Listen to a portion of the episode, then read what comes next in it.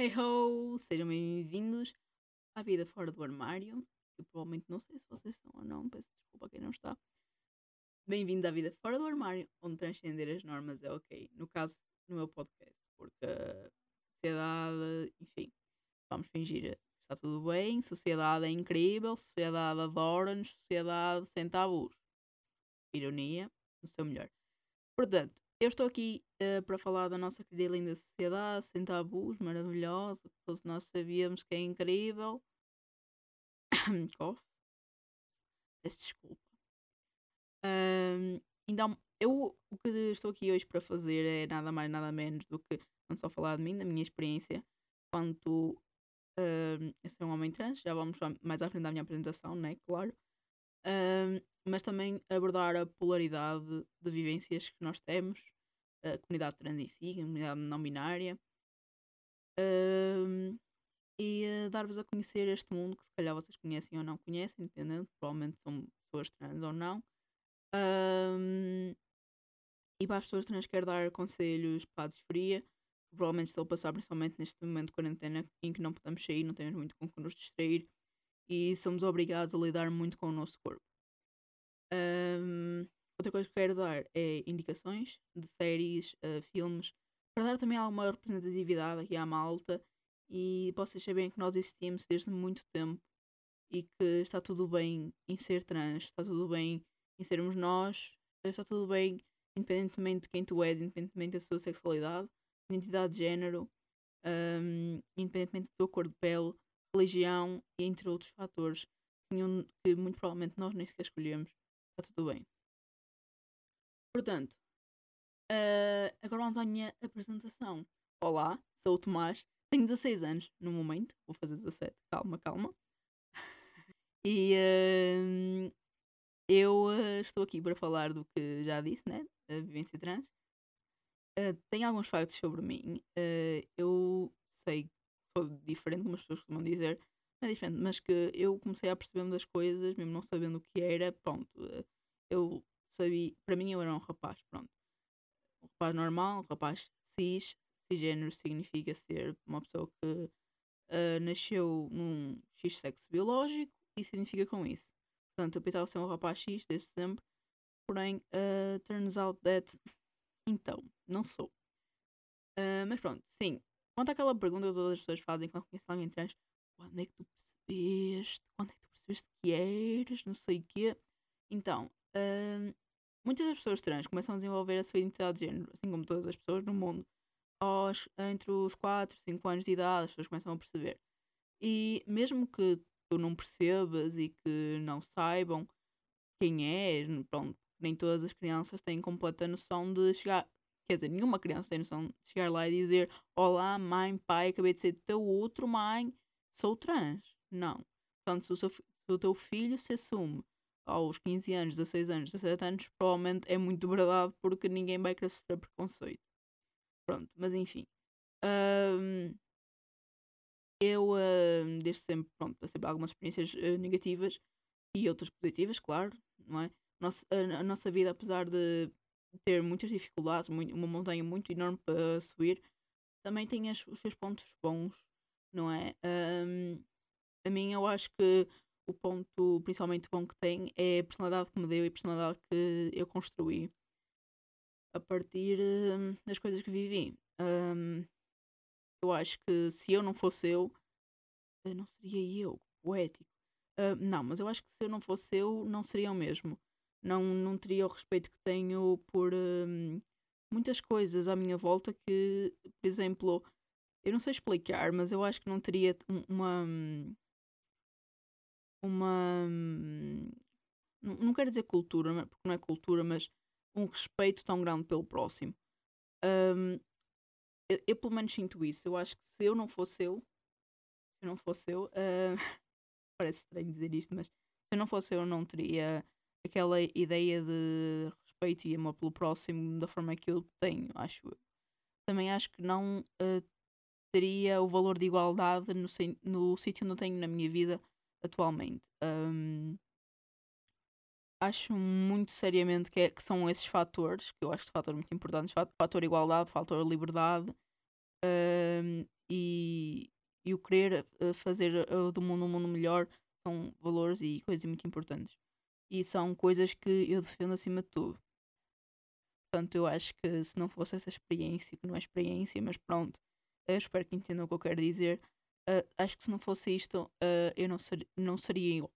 Acho que cada um de nós nasce como nasce e as coisas, qualidades e defeitos que tem uh, são coisas que o vão favorecer ou não durante a vida e vão lhe dar conhecimentos e experiências diferentes. Outra coisa que eu também tenho muito ciente em mim é que hum, eu sei que tenho hum, traumas devido a coisas e experiências que passei, mas acho que isso todas as pessoas têm, umas mais que outras. Uma coisa que eu. Uh, uma das primeiras coisas que eu quero compartilhar aqui no podcast é que há coisas muito simples que as pessoas muitas vezes veem como coisas dadas. Por exemplo, o facto de ir à casa de banho. Um, para mim, desde criança, que foi, digamos, uma hum, coisa difícil. Como assim ir à casa de banho é uma coisa difícil? Uh, mas que não conseguias? Uh, que era? Pronto. Uh, brincadeiras à parte. Um, eu desde criança, que, por exemplo, tenho uma dificuldade enorme em ir à casa de banho. Ir a uma casa de banho pública, no caso.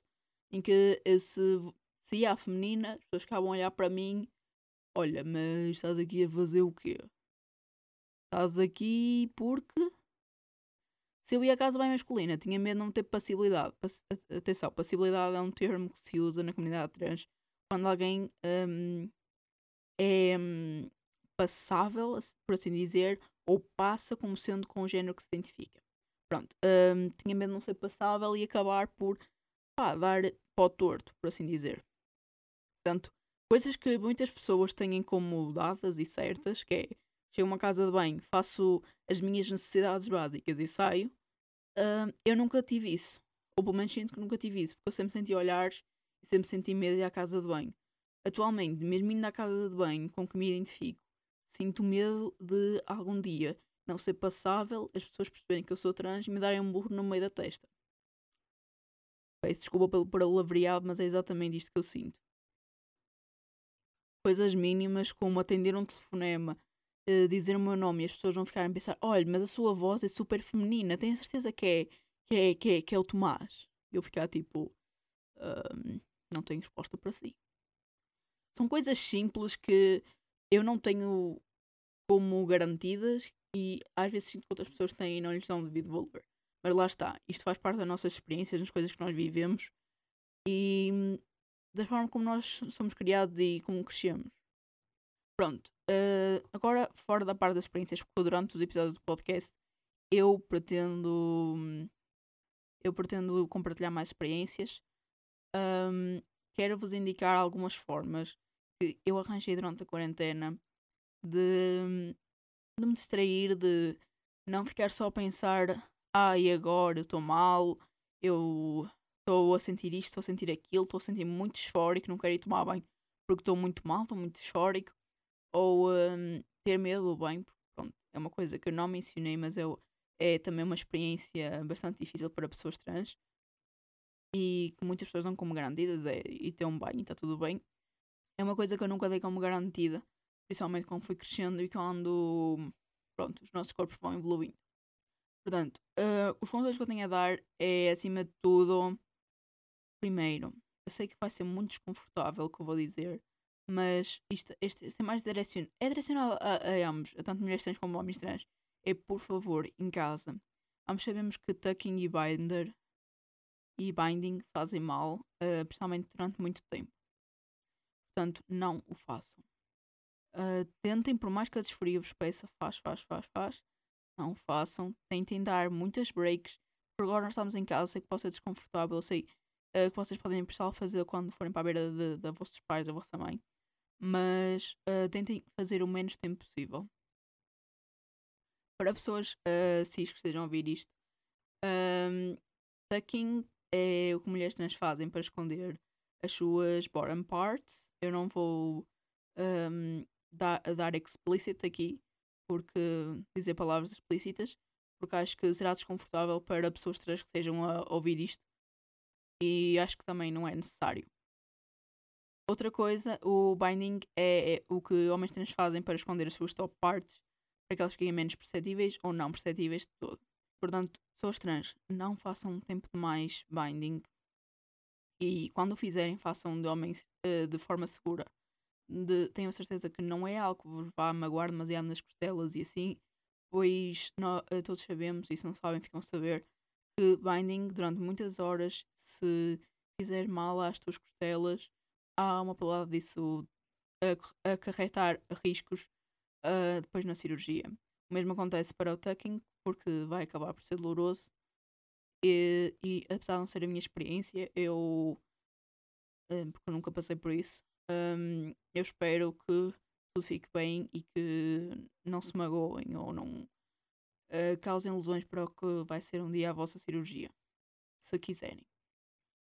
Uh, um conselho que eu quero dar, muito, muito, muito mesmo, que eu acho que foi algo que me ajudou e salvou muito durante a quarentena, por assim dizer, salvou, por assim dizer, um, foi ter formas de me distrair. Uh, jogos e séries, filmes. E uh, as, séries, as séries que mais me captam são definitivamente as LGBT. Eu sinto-me representado de alguma forma e sinto-me. E sinto uma empatia maior pelos personagens porque eu sei que eles estão a passar ou pelo menos tenho uma ideia de que eles estão a passar. Então acho que essas são as séries que mais me captam. Ou seja, o filme, eu assim, filmes agora não estou a lembrar, não, não, não tenho uma lista de filmes para vos dar, porque hum, eu gosto mais de séries, eu vejo mais séries. Um, portanto, a primeira série que eu vos quero recomendar é uma série, independentemente se seja um homem trans ou uma mulher trans, ou seja ou não uma pessoa trans, é Pose. Esta série neste momento vai sair a terceira temporada em maio. Está até agora na segunda e estão as duas na Netflix Portugal. É uma série bastante interessante porque dá a visão de, de, se, de dá a visão do set do mindset, por assim dizer, formato de mente que as pessoas tinham por volta dos anos 80, 90 em relação a pessoas da comunidade LGBT, mas especialmente em relação a pessoas da, da comunidade trans. Esta série passa-se passa nos Estados Unidos. Fala muito dos ballrooms, que eram sítios onde a comunidade LGBT encontrava-se às escondidas e faziam bailes, onde se mascaravam, dançavam e ganhavam troféus entre as casas, havia uma disputa. Mas acima de tudo, eles eram. Eles são e mostram na série que são uma família. Uma família muito forte, está lá para tudo e que não se deixa ir abaixo com qualquer coisa. Esta série também mostra um pouco do lado de como foi viver uh, durante o tempo da SIDA, quando ainda não se tinham muitos métodos de transição. Eu acho que é interessante para vermos uma outra realidade, não só por ser nos Estados Unidos, que é um país uh, muito mais violento que Portugal, mas também uh, para um, dar a conhecer como é que era noutros tempos. Outra série que eu quero uh, recomendar, também é da Netflix, é um, é um remake, por assim dizer, um remake da série Tales of the City, que, vem, que tem as suas primeiras temporadas uh, há muitos anos atrás. Uh, acho que as suas primeiras temporadas saíram em 1998, por aí. A uh, Netflix decidiu fazer um remake que eu pessoalmente vi e gostei bastante. Porque fala na comunidade LGBT num todo, também como uma família, é muito interessante uh, ver isso. eles vivem todos numa. como é que eu ia dizer? É, não é um prédio aquilo, mas é uma casa tem vários andares e tem vários quartos e assim onde as pessoas ficam.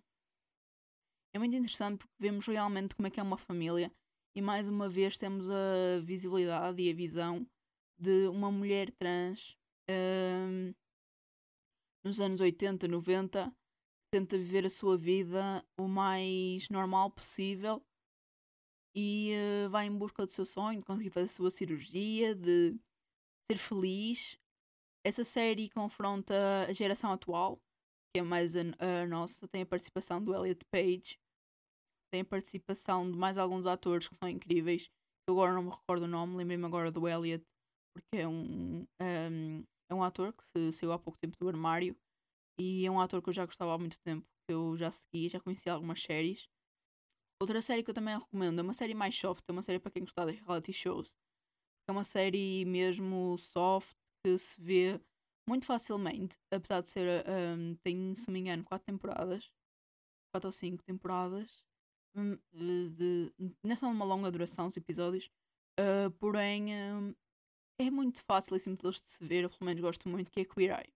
Mais uma vez, é uma série da Netflix, eu recomendo a série da Netflix porque hum, são as que eu mais vejo, uh, que não não, porque é tipo uma plataforma de streaming muito fácil de ver e os episódios vão passando, então é por isso que eu estou também mais a recomendar a série da Netflix.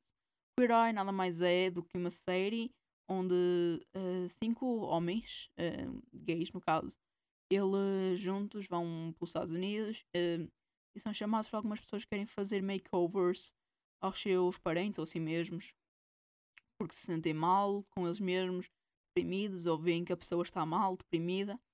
E esses esses cinco rapazes, que cada um deles tem um departamento, o Bobby é um, departamento de design de interiores, que ele vai decorar toda a casa. O Anthony uh, trata de, to de, toda a comida, ensinar as pessoas a comer, alimentar-se melhor. O Kuramo um, é o único homem negro do grupo.